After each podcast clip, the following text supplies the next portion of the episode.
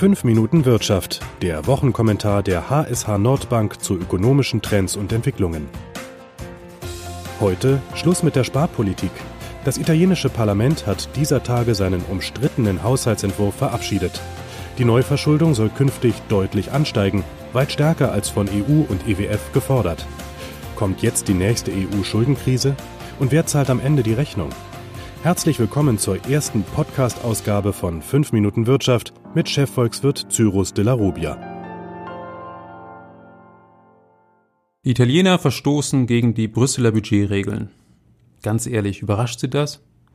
Gab es in Brüssel tatsächlich irgendjemanden, der, wie von der EU gefordert, mit einer Reduktion des italienischen Budgetdefizits auf 0,8 Prozent des Bruttoinlandsprodukts gerechnet hat? Natürlich nicht. Umso irritierender ist es, dass man auch acht Jahre nach dem Ausbruch der Eurokrise immer noch nicht die unselige Verbindung zwischen Staaten und Banken gekappt hat. Die funktioniert immer nach dem gleichen Muster. Banken beladen ihre Bilanz mit Staatsanleihen, diese verlieren im Zuge der Überschuldung des Staates an Wert, die Bankbilanzen geraten unter Druck und müssen dann wahlweise oder gleichzeitig von den anderen Euro-Ländern, vom Internationalen Währungsfonds oder dem eigenen Staat gerettet werden. Der Staat ist aber in der Regel überfordert die Beispiele Irlands und Griechenlands haben das sehr anschaulich gezeigt. Dabei liegen die Vorschläge, wie der sogenannte Staaten-Banken-Nexus aufgelöst werden kann, schon seit Ewigkeiten auf dem Tisch.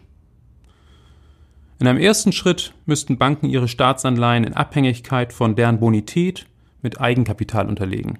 Es ist ja kein Wunder, dass sich italienische Banken mit Staatsanleihen vollgesogen haben, während die Kreditvergabe an Unternehmen weiterhin rückläufig ist. Schließlich ist es wesentlich einfacher, Staatsanleihen zu kaufen, als dem mühsamen Geschäft der Darlehensvergabe nachzugehen, das durch die notwendigen Eigenkapitalunterlegungen gegenüber Staatsanleihen diskriminiert wird. Müssten Kreditinstitute ihre Investitionen in öffentliche Anleihen mit einem Verlustpuffer unterlegen, wäre das Ergebnis klar. Die Staatsanleiheportfolios in den Banken würden schrumpfen und damit auch die Gefahr für die Kreditinstitute, durch ein unverantwortliches Finanzgebaren des eigenen Staates mit in den Abgrund gerissen zu werden. Ein wichtiger Nebeneffekt dieser Maßnahme wäre im Übrigen, dass eine europäische Einlagensicherung eingerichtet werden könnte. Die wäre ein grundlegendes Element zur Vervollständigung der Bankenunion. Derzeit weigern sich die Nordländer, Geld für einen derartigen Fonds zur Verfügung zu stellen, weil man am Ende des Tages damit Banken retten könnte, die vor allem Staatsanleihen des eigenen Staates im Portfolio haben. Im Falle Italiens würde das zugespitzt heißen, Deutsche Sparer finanzieren das von der Fünf-Sterne-Bewegung in Aussicht gestellte Grundeinkommen für Italiener. Polemik beiseite. Unter diesen Umständen wäre es für Politiker ein Horrorszenario, wenn der Haftungsfall eintreten würde und italienische Kreditinstitute gerettet werden müssten. In einem zweiten Schritt müsste endlich ein Insolvenzrecht für Staaten implementiert werden. Staaten müssen im Fall einer Überschuldung die Möglichkeit bekommen, den Schuldendienst zu reduzieren.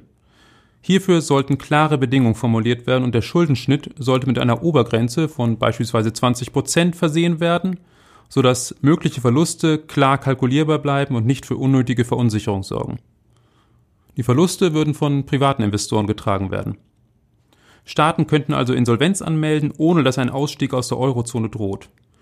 Gleichzeitig würde der Kapitalmarkt eine wesentlich deutlichere Disziplin auf die betroffenen Staaten ausüben. Und zwar einfach deswegen, weil die Anleger schon im Vorfeld einer sich abzeichnenden Insolvenz mit höheren Risikoaufschlägen reagieren würden. Verstöße gegen EU-Fiskalregeln wird es auch in Zukunft geben. Das wird man nicht verhindern können. Es lassen sich aber Maßnahmen ergreifen, damit der Regelverstoß nicht gleich die gesamte Währungsunion ins Wanken bringt. Diese Lehre sollte man ziehen, statt sehenden Auges schon bald in die nächste Krise zu laufen. Das war 5 Minuten Wirtschaft, der Wochenkommentar der HSH Nordbank mit Cyrus de la Rubia.